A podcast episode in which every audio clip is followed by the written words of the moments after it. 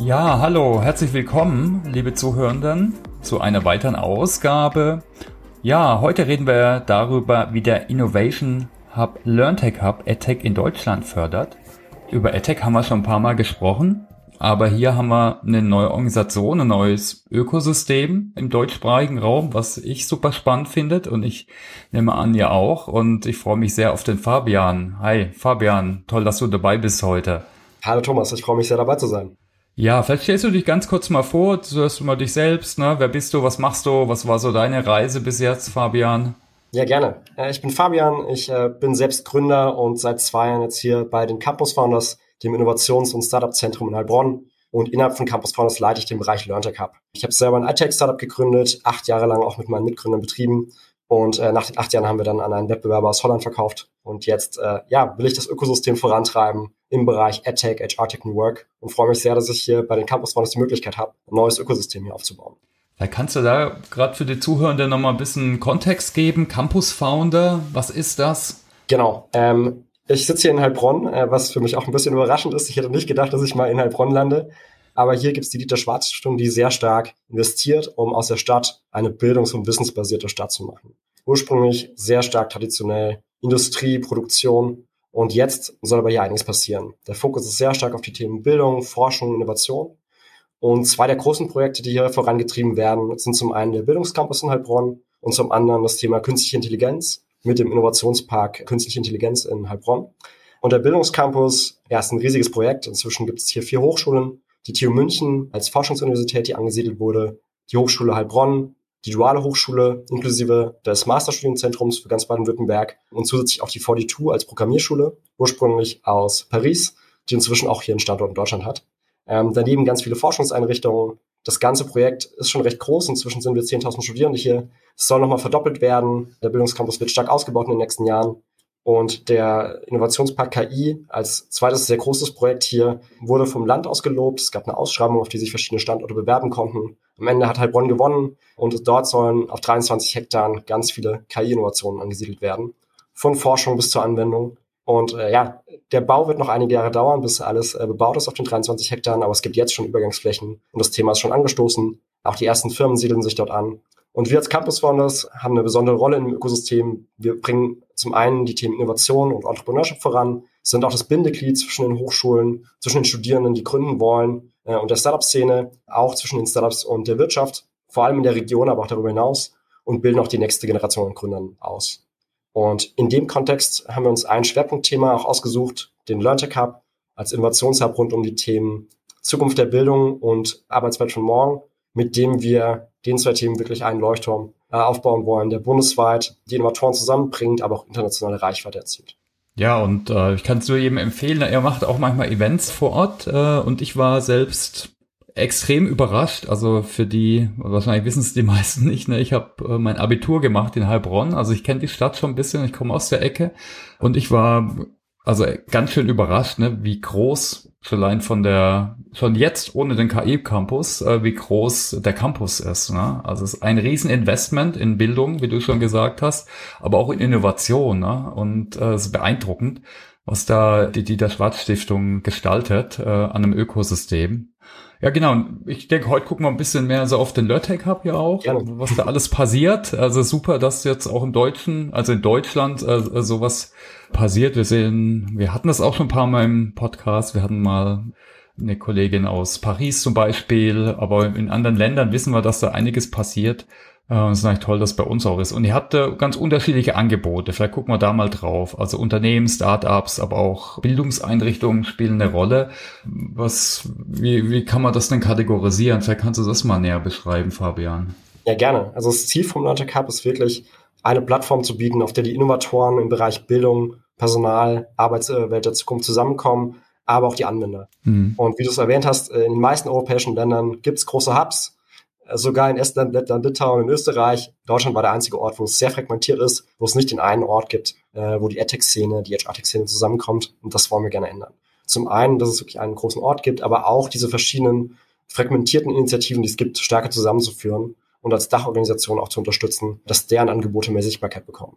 Und du hast es schon angesprochen, wir richten uns nicht nur an Startups, sondern sowohl an Startups als auch an Unternehmen und etwas abgeschwächt auch in Bildungseinrichtungen. Wir sind inzwischen über 100 Mitglieder, über 60 davon sind EdTech, HR-Tech und New York Startups. Äh, wir haben inzwischen 15 Unternehmenspartner gewonnen, aber auch viele Partner, die uns auf der Technologieseite als Bildungspartner und ähnliches unterstützen, Startups erfolgreicher zu machen im Bereich Bildung.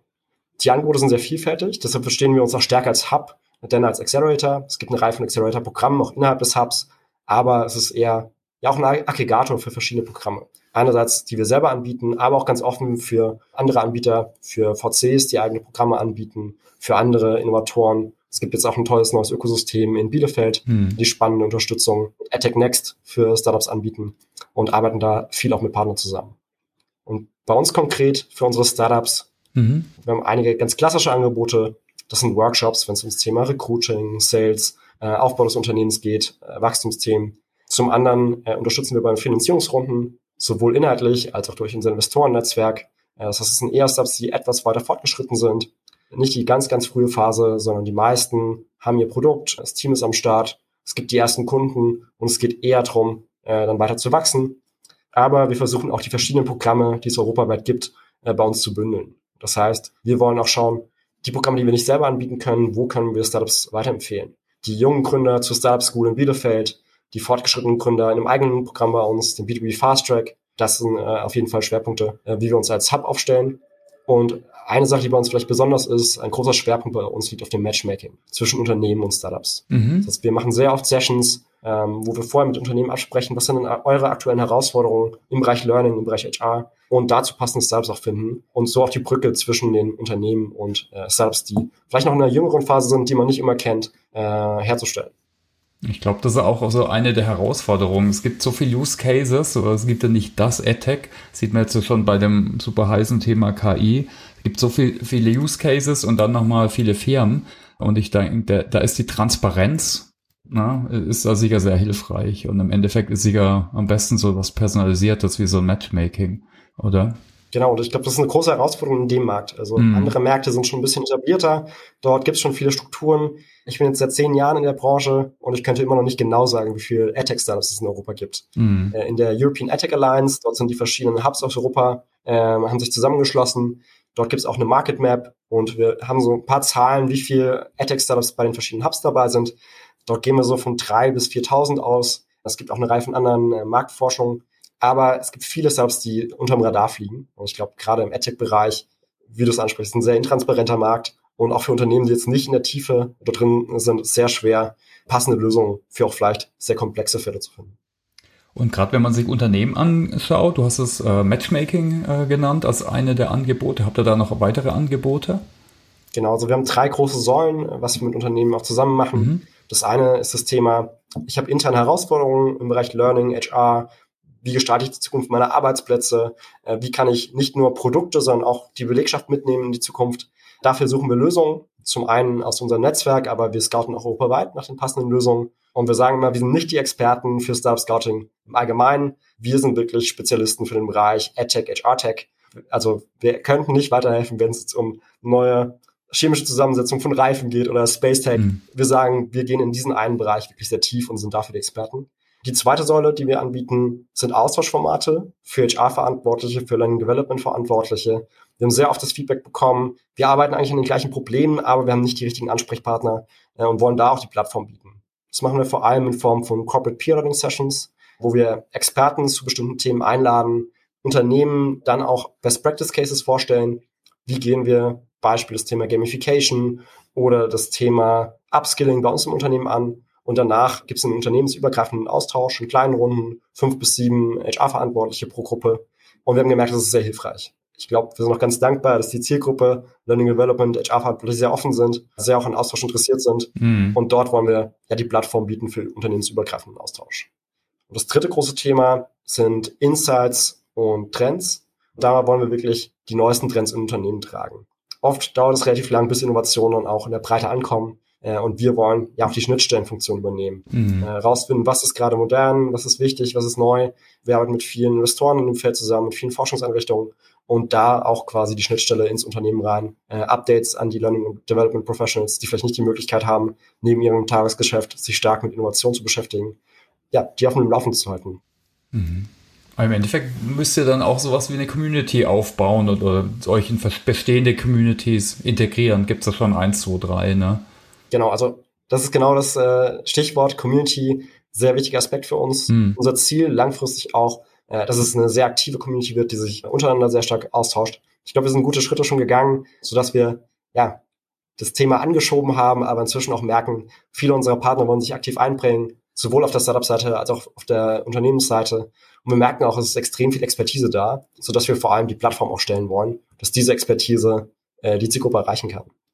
Und das zweite Thema, was du angesprochen hast, existierende Communities, mhm. auch das ist ein wichtiges Thema für uns. Wir glauben, es gibt viele Communities, die zum Teil in einer kleineren Nische sind und die auch zu vernetzen und an einem Ort zusammenzubringen und vielleicht verschiedene Communities aufeinandertreffen zu lassen. Wir sagen immer, Innovation passiert an Kreuzungen. Das heißt, äh, die Communities auch zusammenzuführen. Das sehen wir jetzt eine unserer Aufgaben an. Und ja, ich nehme mal an, ihr habt sicher eine Vision, also ich brauche euch nicht fragen, habt ihr eine Vision? Aber wo wollt ihr denn so sein in zwei bis drei Jahren, vielleicht so ein bisschen kurz, kurz mittelfristig geschaut?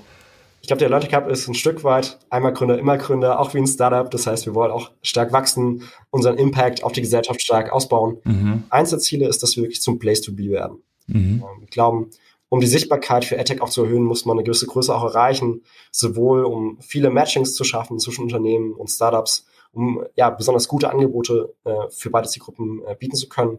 Das heißt, wir wollen auf der Startup-Seite weiter wachsen, der Place to be werden für alle AdTech, HR-Tech, New Work Startups aus dem ganzen Dachraum, gerne auch darüber hinaus. Wir haben jetzt das erste DAX-Unternehmen, äh, die Telekom als Partner mit dabei, das erste Fortune 500-Unternehmen mit Cisco. Das Ziel ist, äh, herzliche Einladung, alle DAX-Unternehmen auch mit dabei zu haben und auch insgesamt als vertrauensvoller Partner für HR-Abteilungen, für das C-Level zu sein, immer wenn es um die Themen Innovation im Bereich Learning und HR geht. Dort wirklich die Brücken herzustellen und die Lösungen, die häufig äh, noch in der Nische sind, stärker auch Mitarbeitenden und Lernenden verfügbar zu machen. Und wir arbeiten ja dran, dass noch ein weiterer DAX-Konzern, die SAP, dazu kommt, aber das, das super. Äh, steht dann auf einem, das steht dann auf einem anderen Blatt, das dauert irgendwie noch. Was habt ihr denn gelernt so in den ersten Jahren, so in dem Community-Aufbau? Also kannst du da vielleicht Learning sharen? Ich denke sehr klar, Corona hat dem Thema einen Boost gegeben. Bei aller Tragödie äh, hat es das Thema sicher nach weitergebracht. Jetzt haben wir schon den nächsten Trend, KI. Also kannst du da vielleicht was teilen, was du so mitgenommen hast die ersten Jahre? Ich glaube, was du angesprochen hast in Bezug auf einen großen DAX-Konzern, die, die Zyklen, um jemanden als Partner zu gewinnen, sind sehr, sehr lang. Und ich glaube, hm. Im Learning- und Development-Bereich merken wir es auch oft, ist es intern nicht immer leicht, auch die Geschäftsleitung zu überzeugen, dass es jetzt ein extrem businesskritisches Thema ist, dass es nicht nur nice to have ist. Wir sehen es auf der anderen Perspektive, aus der anderen Sicht sehr stark, dass äh, viele der Unternehmen, mit denen wir arbeiten und viele auch hier in der Region vor einer sehr großen Verrentungswelle stehen, dass bis 2030 zum Teil ein Drittel der Belegschaft in Rente geht hm. äh, und es eine große Herausforderung wird. Wie kann ich denn über Upskilling, über Reskilling das Thema angehen? Wir sehen das bei einigen Unternehmen, dass die Offenheit und Bereitschaft schon da ist. Bei anderen, glaube ich, ist die Dringlichkeit noch nicht so gesehen. Und ich glaube, wir haben auch unterschätzt, wie lange es doch dauert, die Partner zu gewinnen. Es gibt eine große Offenheit, aber auch die, die Anknüpfungspunkte auf der anderen Seite. Mit wem spricht man denn? Wer könnte denn Projekte intern umsetzen? Äh, ist sehr unterschiedlich. Es gibt Unternehmen, die ganze Teams haben.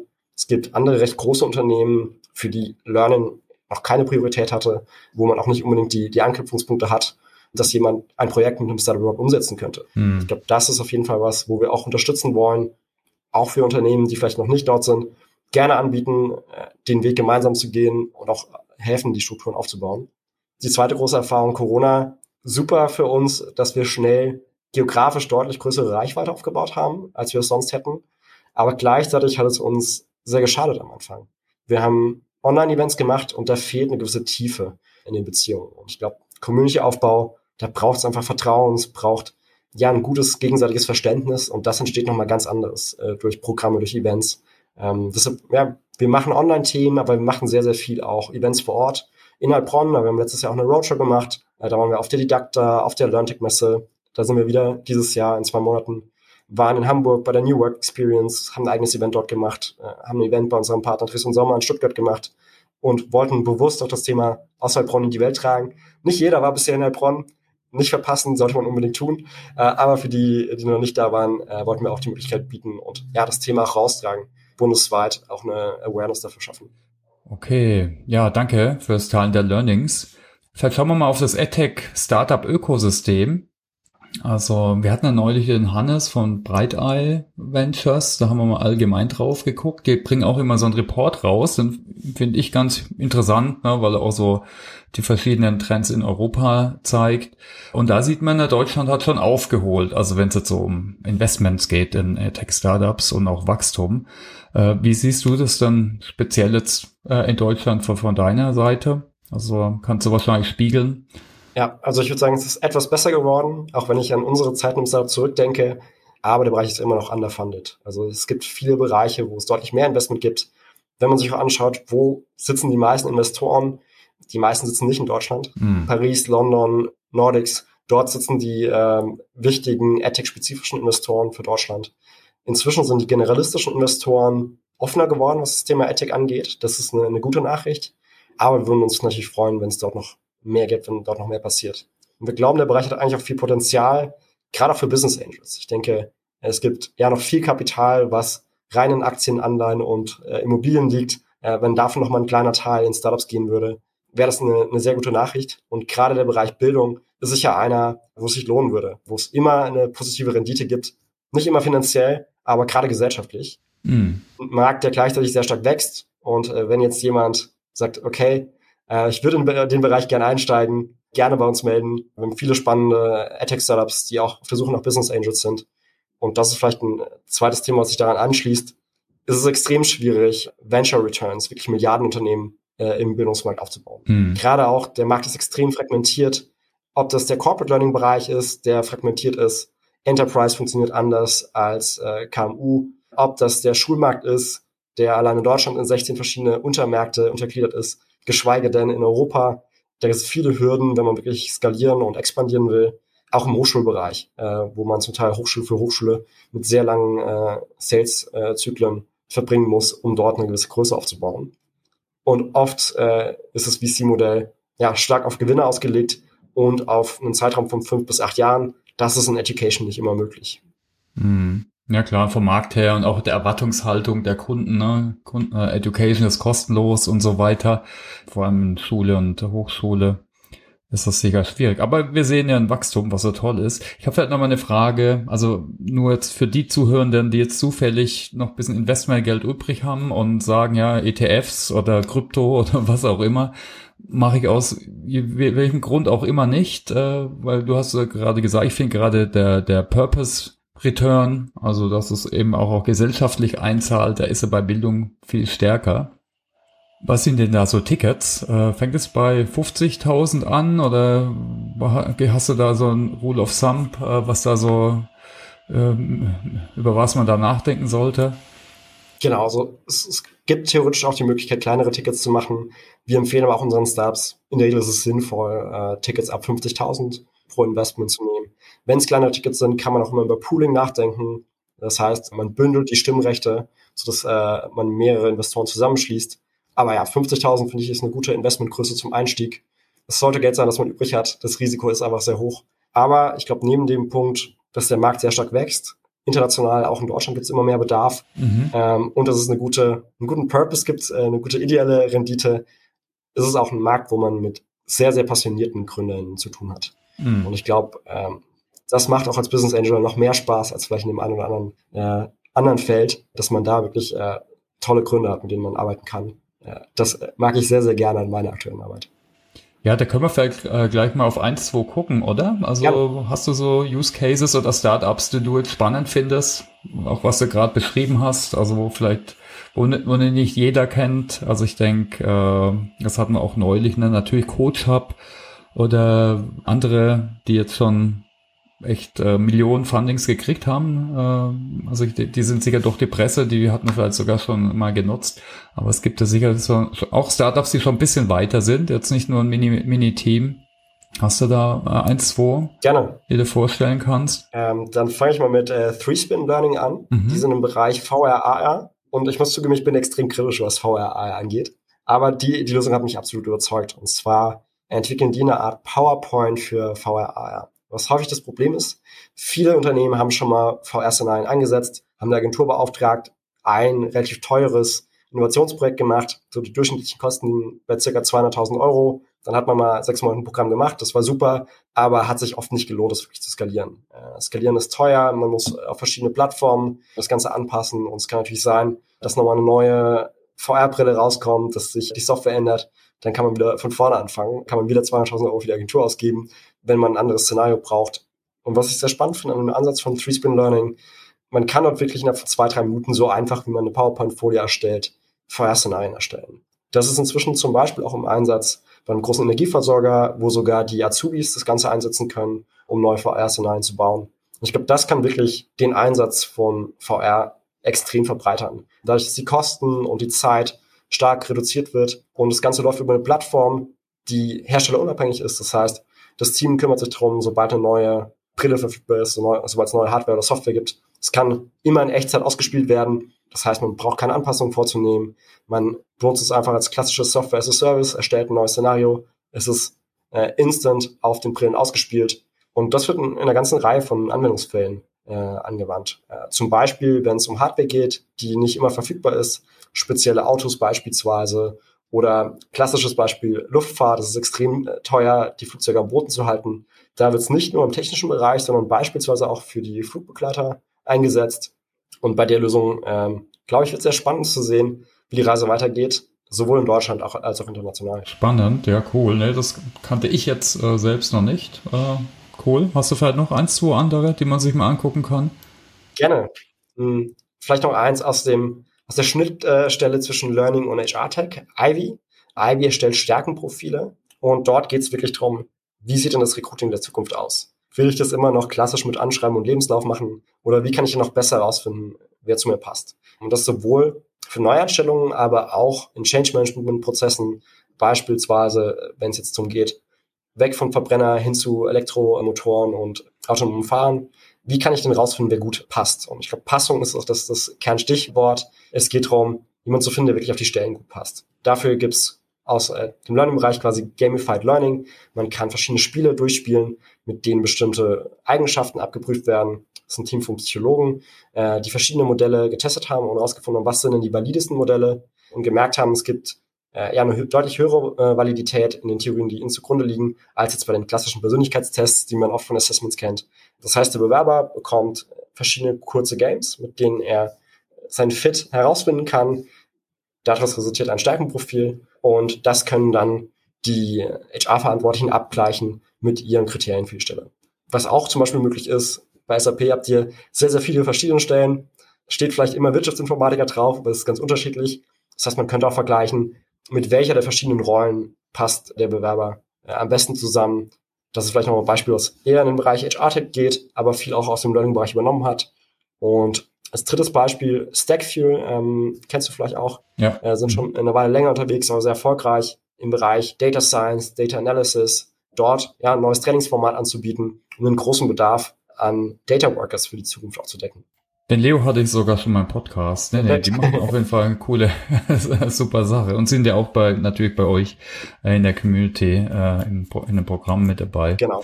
Ja, cool, spannend für die Einblicke. Also hängen wir vielleicht auch in die Shownotes. Ich denke, gerade bei Ivy finde ich spannend, ne? da Innovation ist ja nicht immer jetzt die super neue Idee, da ist einfach eine Kombi, auch von unterschiedlichen Ansätzen, aber eben für so einen Ansatz äh, oder für so einen Bereich wie Recruiting. Also auch so kann Innovation aussehen. Ja, spannend. Aber gucken wir noch mal ein bisschen weiter in die Zukunft. Siehst du so Trends? Also jetzt rennen natürlich alle Richtung Generative AI. Gibt's da schon die ersten oder siehst du noch andere Trends? Also Blue Color sieht man so ein bisschen, und wenigstens die Bewusstheit, dass man da mehr machen muss. Ich weiß nicht, ob es da wirklich mehr Startups gibt. Wie kannst du da mal drauf schauen auf das Thema Trends, äh, wo sich jetzt Startups be beschäftigen? Vielleicht jetzt auch die ersten jetzt, die, die loslaufen. Genau, im Bereich Generative AI glaube ich, dass es sogar eher weniger im Bildungsbereich werden. Dadurch, dass es jetzt die großen Player gibt, die ja, extreme Ressourcen investiert haben, sehen wir es eher, dass die Startups, die selbst versucht haben, eigene Modelle aufzustellen, Schwierigkeiten bekommen, äh, weil es einfach sehr, sehr große Wettbewerber gibt. Auf der anderen Seite sehen wir aber, dass fast jedes Startup AI-enabled sein wird, äh, dass viele Startups die Lösung von OpenAI wahrscheinlich auch in Zukunft die Google-Lösung implementieren werden zwei Beispiele, die wir da auch bei uns sehen. Äh, Mobile Learning Labs, äh, Christian aus Berlin, bieten eine Quiz-App an und haben ja in der Vergangenheit viel auch investiert, um für Kundenprojekte selbst Fragen zu generieren, wenn es vom Kunden äh, gewünscht wurde. Und da ist natürlich eine tolle Möglichkeit jetzt, die Kosten stark zu reduzieren und den Kunden mehr anzubieten, indem auch Fragen zu bestimmten Bereichen äh, mithilfe von äh, den GPT-3 und 4 äh, Modellen erstellt werden können. Anderes Beispiel Psychological AI ist ein Startup hier, die sehr stark im HR-Bereich, aber auch im Sales-Enablement-Bereich unterwegs sind. Deren Hypothese, wir entscheiden in den allermeisten Fällen eigentlich nicht rational, sondern emotional getrieben. Und das hat auch einen starken Einfluss, wie man auf beispielsweise Nachrichten im Active Sourcing reagiert. Wenn man die besser zuschneiden kann auf den Bewerber, auf die Persönlichkeit des Bewerbers, hat man deutlich bessere Resultate. Und in dem Fall nutzen die auch GPT-3 als Grundlage, bauen aber ihre angepasste Version on top äh, und können damit deutlich bessere Resultate erzielen. Das heißt, die Trainingsdaten einerseits durch die großen trainierten Modelle äh, von OpenAI, aber nochmal spezifiziert auf ihre Use Cases, passende UI, passende ja, Add-ons, die sie um das Grundlagenmodell bauen. Äh, und ich glaube, dass das äh, deutlich stärker in Zukunft passieren wird. Wir sehen eine Reihe von Lösungen, aber noch sind die alle relativ jung. Aber ich glaube, das ist dieser Sprung, den wir bei vielen Startups sehen, OpenAI und andere Large Language Models zu integrieren, dass das die, der Standard für alle AdTech-Startups sein wird. Nee, genau, wir haben es im vorletzten Podcast gehabt, äh, da hatten wir unseren CTO aus dem AI-Bereich, ne, und auch, ne, also einer der Ansätze von der SAP ist Embedden, also AI zu ein, einzubetten, das hört sich ja dann auch so in die Richtung an. Genau. Muss er nicht das riesen Language Model äh, ist auch schwierig. Ich glaube, es gibt jetzt eine Heidelberger Firma, die in die Richtung geht, äh, die da den Wettbewerb aufnimmt. Aber ich brauche so viel Ressourcen, also Geld, aber auch nach Rechnerkapazität und alles, um da competen zu können, gerade wenn es um Sprachmodelle geht. Aber ich kann auch bestehende vielleicht einbetten, äh, zum Beispiel. Da gibt es jetzt die ganzen APIs auch. Absolut. Und für die allermeisten Startups ist das der richtige Weg. Man muss Startup ja sehr streng mit seinen Ressourcen umgehen. Und da macht das für den ganz überwiegenden Teil auf jeden Fall Sinn. Ja, spannend. Ja, cool. Also da sind wir auf jeden Fall gespannt, äh, was es da noch weiter gibt. Äh, ich denke, wir haben ja da so fast so ein iPhone-Moment gerade ein bisschen und auf der anderen Seite fällt auch ein bisschen Momentum. Auf manche regen sich vielleicht auf, jetzt ist alles AI-enabled. Aber ich denke, das Thema gibt es schon lang. Und jetzt ist vielleicht die Aufmerksamkeit da, weil jetzt, ich sage immer, das bestehende oder altes formelles Training zu digitalisieren ist eigentlich sinnlos. Äh, wir wollen ja auch, ja, dann uns weiter transformieren und da hilft dir sowas dann auch wieder, würde ich mal sagen, ne? dass du eine Aufmerksamkeit hast und Momentum. Absolut. Ich glaube, technisch war der Sprung gar nicht so hoch durch ChatGPT, hm. aber die Aufmerksamkeit ist viel breiter und ich glaube, man sieht jetzt sowohl, dass das äh, auf der Endnutzerseite viel mehr Nutzer überhaupt zum ersten Mal mit dem Thema KI ja direkt in, in Konfrontation gebracht wurden oder das direkt äh, erfahren konnten. Und äh, gleichzeitig wurde es viel einfacher für viele Unternehmen, relativ niedrigschwellig zum ersten Mal KI einzusetzen. Mit den Schnittstellen, mit dem, was bisher äh, aufgebaut wurde, ist schon ein höheres Level, als das vorher der Fall war, aber für viele zugänglich. Ja, ja, da sind wir mal gespannt, ne? Vielleicht machen wir dann nochmal ein Update im nächsten Jahr, wenn dann äh, schon einige da ein bisschen weiter sind. Aber wir können jetzt so vielleicht mal so auf äh, Empfehlungen, Tipps von deiner Seite gucken. Also klar, Startups ist ja per se eh schon ja, steht für Innovation, vielleicht auch für gewisse Frischheit, äh, natürlich zu Recht. Na? Äh, was ist denn so dein Wunsch oder vielleicht auch dein, dein Tipp an Bildungsverantwortliche im Unternehmen? Also haben wir viele unter den Zuhörenden, äh, die arbeiten in der Trainingsabteilung, in Learning and Development, People Development, wie auch immer ihr euch nennt. Was ist denn so dein, dein Tipp oder dein Wunsch? Äh, wie kann man sich denn das, dem Thema widmen? Natürlich bei euch Mitglied werden, ist klar. Und, Auf jeden Fall. Äh, und informieren und ausprobieren, sage ich immer. Aber vielleicht können wir das nochmal in eine Ecke äh, tiefer legen. Ich glaube, was ähm, für uns immer sehr hilfreich ist, wenn es feste Ansprechpartner gibt, wenn es jemanden gibt, der das Thema Startup-Integration auch als Owner übernimmt im Unternehmen. Was sehr wichtig ist für die Startups, auch eine klare Kommunikation. Wie sind intern die Abläufe? Was wir immer schätzen, es gibt Unternehmen, die wirklich klar sagen können, wir müssen mit zwölf Monaten rechnen. Das sind die Schritte, die bei uns wichtig sind. Und dann ist Option A, B, C möglich. Wir haben dieses Jahr Budget für Piloten oder wir können das ausrollen. Was ist möglich, was ist nicht möglich? Für die Startups ist es einfach immer ein großes Risiko, wenn man nicht erwarten kann oder nicht, nicht damit rechnen kann, wie, wie sehen die nächsten Monate aus? Wie wahrscheinlich ist das, was antreten kann? Was, glaube ich, für viele Startups in der Vergangenheit auch schwierig war, dass es in Anführungszeichen viel Innovationstheater gab, äh, wo viele Unternehmen sich gerne viele Startup-Pitches angeschaut haben und danach nichts mehr passiert ist. Da gibt es auch viele, viele Startups, die so ein bisschen gebrannt sind. Und das wollen wir auch ja, verbessern, dass äh, zwischen Startups und Unternehmen sehr klar ist, was kann passieren, was kann nicht passieren. Was kann das Startup auch leisten, was kann es nicht leisten. Wo wir sehr kritisch sind, wenn von Unternehmen auf der Wunsch kommt, viel Input, viel, oft auch in Anführungszeichen schon Beratung zu bekommen von den Startups und über sechs, zwölf Monate schon intensiv zusammengearbeitet wird, bevor zum ersten Mal auch was gezahlt wird. Also da ähm, ja, appellieren wir auch an die Fairness, wenn man sich viel externen Input und viel Wissen ins Unternehmen äh, holt, da auch entsprechend äh, das zu würdigen. Die Unternehmen können das ganz gut verkraften. Bei den Startups ist es oft ja ein hohes Risiko, wenn sie die Zeit für einen Kunden investieren, der vielleicht am Ende gar nicht Kunde werden kann. Durch interne Richtlinien, weil es schon eine andere Lösung gibt, äh, weil die Strukturen es gar nicht erlauben. Und ich glaube, da große Transparenz, was ist möglich, was ist nicht möglich, Mut zu mehr Piloten im Vergleich zu Beratungsfirmen, im Vergleich zu vielen äh, traditionellen Anbietern kann man oft günstigere, erfolgreiche Lösungen auch mit Startups umsetzen. Und ich glaube, da den Mut zu haben, man kann wenig verlieren, aber viel gewinnen, das würde ich vielen ans Herz legen. Genau, man kann das auch als Lernprojekt sehen, aber man sollte eben ein bisschen Budget schon mitbringen, weil Startups haben nicht so viel EDA-Kosten, also Leute irgendwo rumsitzen, die sagen, ja, mache ich mal, sondern sind da meistens ein bisschen knapper finanziert, würde ich mal sagen. Äh, die meisten auf jeden Fall.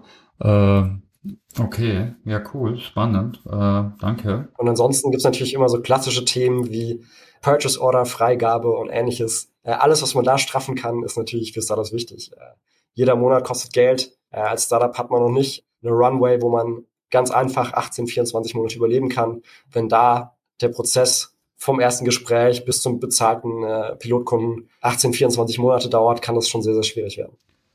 Ja, also ein, eine Frage wäre noch an Tipps für Startups, falls welche zuhören. Ich meine, das geht jetzt so in die andere Richtung, äh, in die ähnliche Richtung, aber muss man nur, ein bisschen rumdrehen. Also was muss eigentlich eingefordert werden, was du jetzt äh, gesagt hast, ne?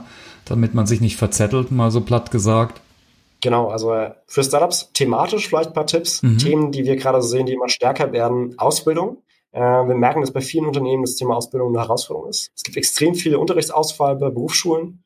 Gleichzeitig besteht bei weitem nicht jeder äh, Auszubildende die Abschlussprüfung. Äh, das heißt, dort zu unterstützen, aber auch die Qualifizierung auf das Level zu bringen, was im Unternehmen dann notwendig ist.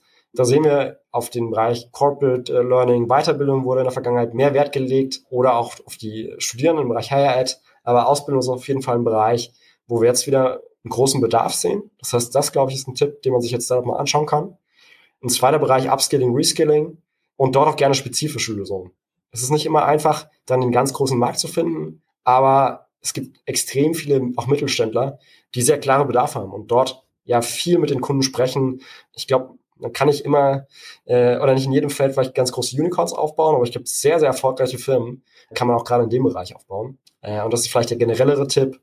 Weniger auf Investoren, auf Finanzierungsrunden optimieren, stärker auf Kunden, auf ein gutes Produkt, was vom Markt angenommen wird, viel mit Kunden sprechen wir erleben es immer, dass die Learning and Development, die HR-Abteilung, auch die Geschäftsleitung sehr offen sind, sehr klar sagen, was sie denn brauchen, wo es Bedarfe gibt und daran stärker auch die Produktentwicklung auszurichten, äh, ist auf jeden Fall ein ganz starker Tipp an Gründerinnen und Gründer. Der zweite, wir sehen immer noch viele schlechte Sales Pitches, wo zu Beginn noch nicht klar wird, was biete ich als Startup überhaupt an? Bin ich ein Zweier-Team, was gerade mal eine Idee ausprobiert, oder bin ich schon ein hundertköpfiges Team, was schon in fünf Länder verkauft?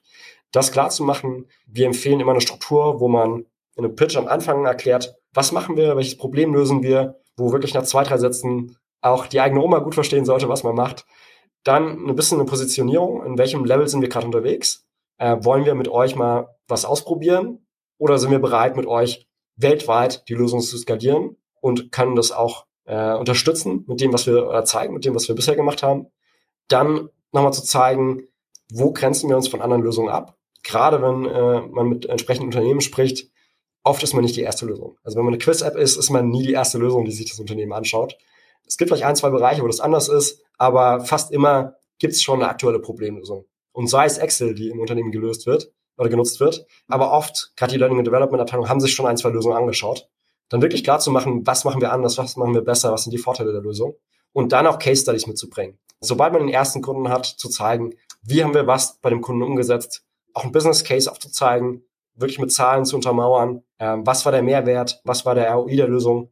Das bietet natürlich auch den L&D-Verantwortlichen, den HR-Verantwortlichen im Unternehmen die Möglichkeit, den Business Case weiterzutragen. Oft ist der Einkauf und die Geschäftsleitung mit involviert. Und äh, wenn man denen natürlich einen guten Case auch mitgibt, äh, wo man zeigen kann, so erfolgreich kann die Lösung eingesetzt werden, dann ist es, glaube ich, schon äh, ein großer Schritt weiter.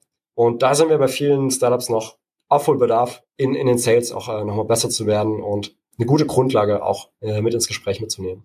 Ja, kann mir gut vorstellen. Ich meine, das ist ein Konzern so, ne? Jede Nacht, wo die Menschen herkommen, BWL, von der Psychologie, von der Technik, wenn eben BWL-Know-how, das Sales-Know-how fehlt, dann, äh, dann kann das vielleicht nicht so klar sein. Ja. Also ich habe einige Fragen vorbereitet, die habe ich jetzt eigentlich alle so abgehakt. Äh, vielleicht nur eine Frage, weil wir haben, also es geht so ein bisschen in die Richtung. Macht es eigentlich noch Sinn, irgendwelche Apps zu entwickeln? Es gibt ja eigentlich schon, wo ich mich immer frage, es gibt so viele Lernangebote, digitale Masterclasses, was auch immer. Also klar, klare Positionierung und Abgrenzung hast du angesprochen, das ist auf jeden Fall wichtig. Aber oder noch mal stärkere Fokussierung jetzt auf irgendein ganz spezielles Problem. Äh, man sagt ja jetzt wahrscheinlich, nee, macht kein, macht schon Sinn, noch irgendwelche Applikationen oder Inhalts, Inhalte zu entwickeln. Oder wie siehst du das? Aber es gibt ja eigentlich schon so viel. Ne? Ich glaube, Apps, wenn man jetzt über verschiedene Distributionskanäle der Lösung sprechen, hm. kommt sehr, sehr auf die Zielgruppe an. Also B2C ist es möglich, aber teuer. Hm. Am Ende lohnt sich wirklich nur, wenn man auf dem Homescreen landet und die App auch häufig genug genutzt wird. Ist eine Herausforderung. Ich glaube, es gibt wenige Fälle, wo das äh, wirklich viel Sinn macht. Was wir merken, da auch wieder Tipp, viel mit dem Kunden sprechen. Wenn wir jetzt in den Bereich Blue Collar gehen, viele Mitarbeiter haben gar keine Endgeräte vom Unternehmen und private dürfen nicht immer genutzt werden. Manchmal gibt es nicht mal eine E-Mail-Adresse des Mitarbeiters. Das heißt, da sollte man sich wirklich gut überlegen, wie und in welchen Situationen wird denn gelernt? Was sind denn die Anwendungsszenarien? Und ich glaube, gerade B2B äh, muss man da nochmal ein, zwei Schritte weiterdenken und stärker sowohl mit den Verantwortlichen, aber auch mit den Leuten, die am Ende wirklich das Learning machen, äh, sprechen. Ich glaube, es wird noch stärker in Richtung Konzentration gehen. Das heißt, Integration, Schnittstellen werden wichtiger werden. Wenn wir jetzt auf unsere Unternehmenspartner schauen, in den letzten Jahren wurde auch viel ausprobiert äh, und jetzt gibt es oft Insellösungen. Und davon wollen eigentlich alle weg. Die sagen, jetzt haben wir 20, 30 Lösungen, das ist, das können wir nicht mehr weiter ausbauen. Das ist, äh, ist keine Zukunftsoption für uns. Das heißt, es geht sehr stark in die Richtung, Lernlösungen dort zu integrieren, wo gearbeitet oder wo gelernt wird und in die aktuelle Systeminfrastruktur. Das heißt, es wird am Ende vielleicht drei, vier große Plattformen geben, äh, die bei fast allen Unternehmen über die verschiedenen Mitarbeitergruppen im Einsatz sind. Und ähm, das ist nur eine Hypothese, aber ich glaube, dass es sehr stark in die Richtung geht, dort rein zu integrieren, sehr gute Schnittstellen zu haben, vielleicht aber auch mit den Chancen dann über die Marktplätze der großen Anbieter auch einen neuen äh, Marketingkanal zu gewinnen und gegebenenfalls auch im Co-Selling mit den großen Partnern die Möglichkeit zu haben, äh, mhm. dort reinzugehen die Entwicklung hat nicht nur Vorteile, ist natürlich auch ein Risiko, mhm. äh, wenn es am Ende ja. nur eine Reihe von großen Anbietern äh, gibt, die ein Stück weit auch Gatekeeper werden. Aber was wir sehr stark bei Unternehmenspartnern sehen, die sagen, am Ende muss es skalieren, es muss eine gewisse Größe erreichen. Wir wollen keine Standalone-Lösung nur für den Bereich Auszubildende im Bereich äh, Fachinformatik oder nur für eine bestimmte Maschine, sondern es muss sehr stark äh, in die großen Systeme sich rein integrieren lassen. Mhm. Ja, das sind wir auf jeden Fall gespannt, ne? Aber das sind dann auf jeden Fall so die Microsofts dieser Welt oder auch eine SAP, ne? Wir haben auch so einen App Store, aber gibt eigentlich auch viele andere große Player, ne? Google und so weiter.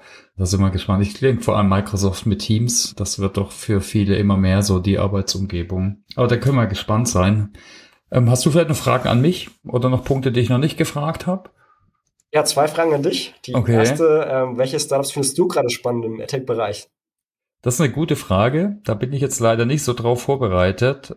Aber ich würde mal sagen, ich liefere das nach in die Show Notes. Also da könnt ihr mal hier unten nach unten angucken.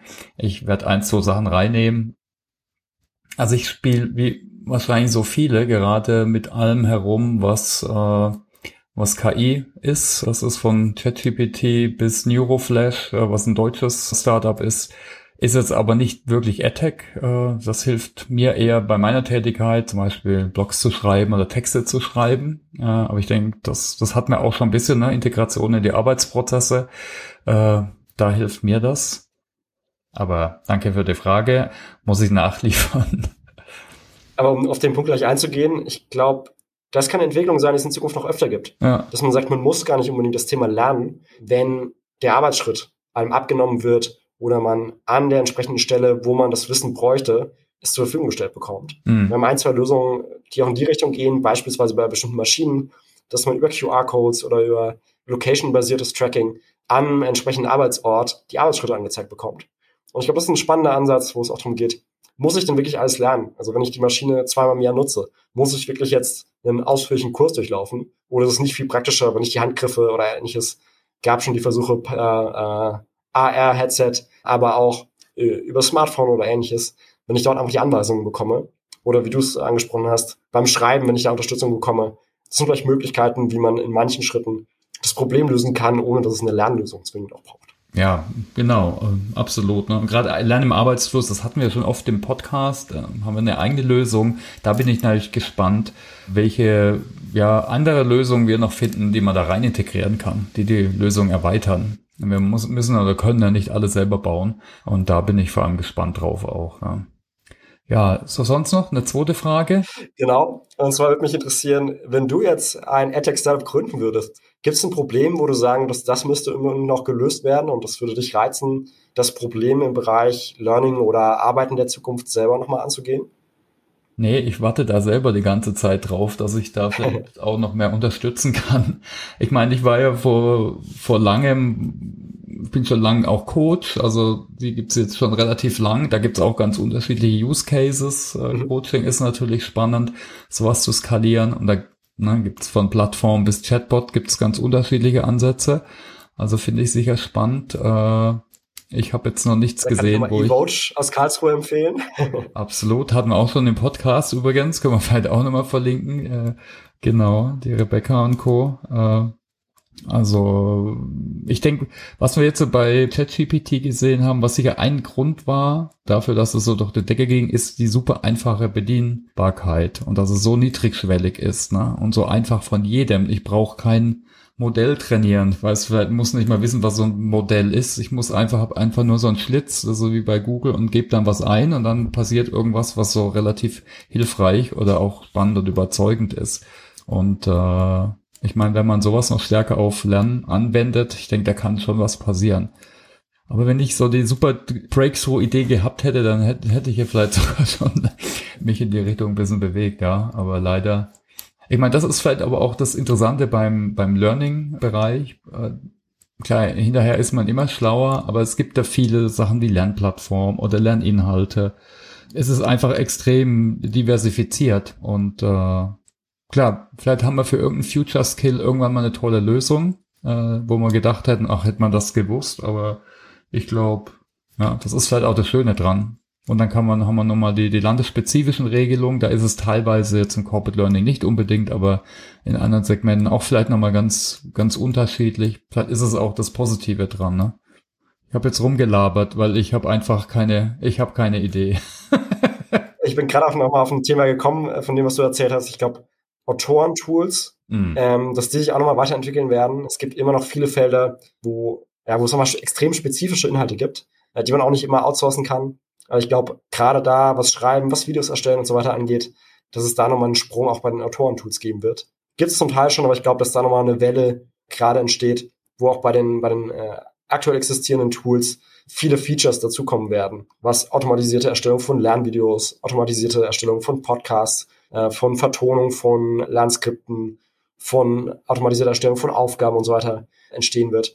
Oft auch, denke ich, auf der Basis von den Inhalten, die es schon äh, gibt im Unternehmen, ob das jetzt von der Gabelstaplerprüfung über Warenkunde und so weiter geht, äh, geht da wird es sicher nochmal einen Sprung auch bei den Autorentools geben. Ja, absolut, ne? Weil die sind auch immer noch relativ oldschool, formell, seitenbasiert oder Text, Text und vielleicht noch Sprache, vielleicht noch Bewegtbild. Ich meine, wo ich ein großer Freund bin, ist er von nicht nur formellen Lernen, sondern vor allem von Lernen durch Ausprobieren, durch äh, Diskurs, durch Reflexion. Äh, und da gibt's jetzt noch gar nicht da gibt's Lernen im Arbeitsfluss, ist oft aber auch wieder sehr formalisiert. Dann habe ich Tutorials, eine Guided Tour, eine Doku. Aber das Thema Reflexion und Kollaboration anzuregen und ausprobieren, ich denke, ist halt oft immer sehr kontextspezifisch. Das ist wahrscheinlich die Herausforderung. Aber da bin ich gespannt, äh, Na, weil viele tun ja oft versuchen, die alten Probleme zu digitalisieren. Also ich habe dann halt eine neue Online-Schulung, formell Content, Content und ein Test am Ende. Es ist jetzt halt nicht so die super Innovation. Ne?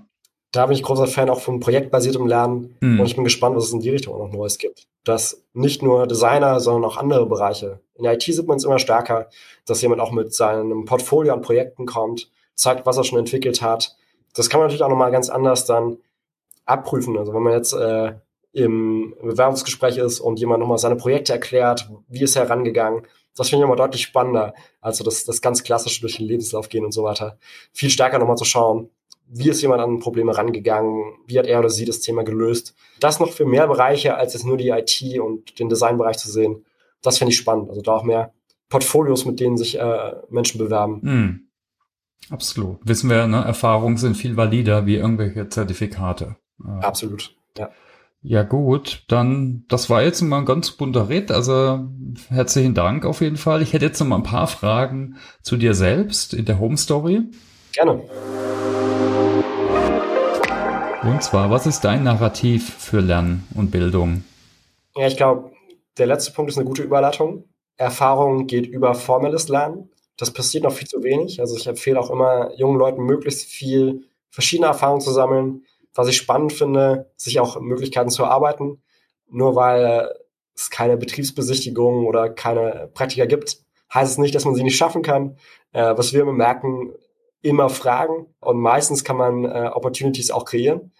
Was es in Deutschland weniger gibt, ist so Shadowing, dass man einfach mal mit jemandem ein, zwei Tage mitläuft. Gerade so was Berufsorientierung, was Lernen angeht, finde ich das extrem spannend, einfach mal Leute, die man spannend findet, äh, anzuschreiben und zu fragen, ob man mal ein, zwei Tage mitlaufen kann und sich mal ja deren Arbeitsumfeld anzuschauen.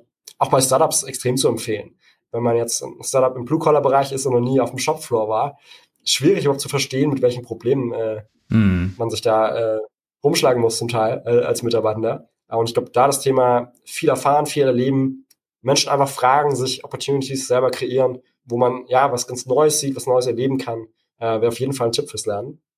Zweiter Narrativ, ich glaube, personalisiertes Lernen wird immer wichtiger, aber seit 30 Jahren behaupten eigentlich alle Lernlösungen, dass sie extrem personalisiert sind. Ich glaube, so langsam fängt es an, dass es echte, ja. heute teuer, dass es echte personalisierte Lernangebote gibt. Das wären erstmal so die zwei wichtigsten. Und äh, ja, es hilft extrem, wenn man Leidenschaft für einen Bereich mitbringt. Dann fällt das Lernen sehr viel einfacher. Okay, danke. Was steht denn auf deiner eigenen To-Learn-Liste dieses Jahr? Hast du was vorgenommen?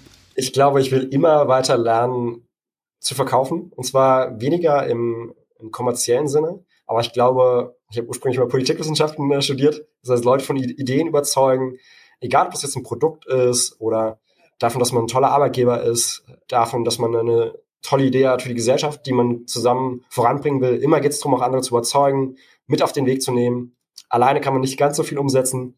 Und ich glaube, das ist was, ähm, ja, ein unterschätzter Skill, von dem ich überzeugt bin, dass jeder den lernen und ausbauen sollte und dass man in dem Bereich nie ausgelernt hat.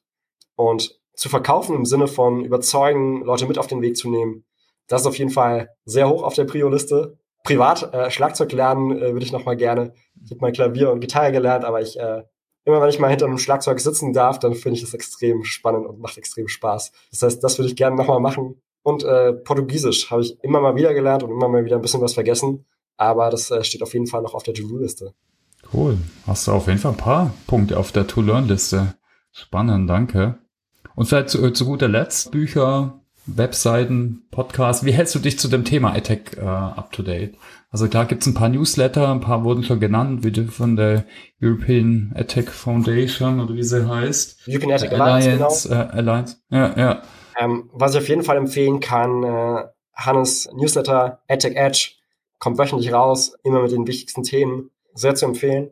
Daneben, ich glaube, die meisten Startups, und es ging mir genauso, unterschätzen, dass Produktbauen der einfache Part ist und äh, Kundennutzer zu finden der schwierige Part. Von daher äh, OMR-Podcasts und OMR-Artikel mhm. finde ich immer sehr spannend, um nochmal was Neues zu sehen. Andere Arten, wie man Nutzer gewinnen kann, äh, wie man Leute gewinnen kann. In der Hinsicht vielleicht auch ganz spannend. The First Thousand über viele Startups, wie die ihre ersten 1000 Kunden gewonnen haben. Von Stripe über Canva, über ganz viele, viele Unternehmen. Und ich glaube, gerade die ersten 10, die ersten 100, die ersten 1000 Kunden ist sehr, sehr spannend zu sehen, wie sind andere rangegangen, um diese Zero to One, diesen Sprung von ich habe eine Idee zu, äh, ja, ich habe wirklich eine Lösung, die, die genutzt wird, äh, zu nutzen. Und letzter Tipp vielleicht in dem Bereich Trends.vc. Mhm. Eine Übersicht von verschiedenen Branchen und verschiedenen Geschäftsmodellen und wie man rangehen kann.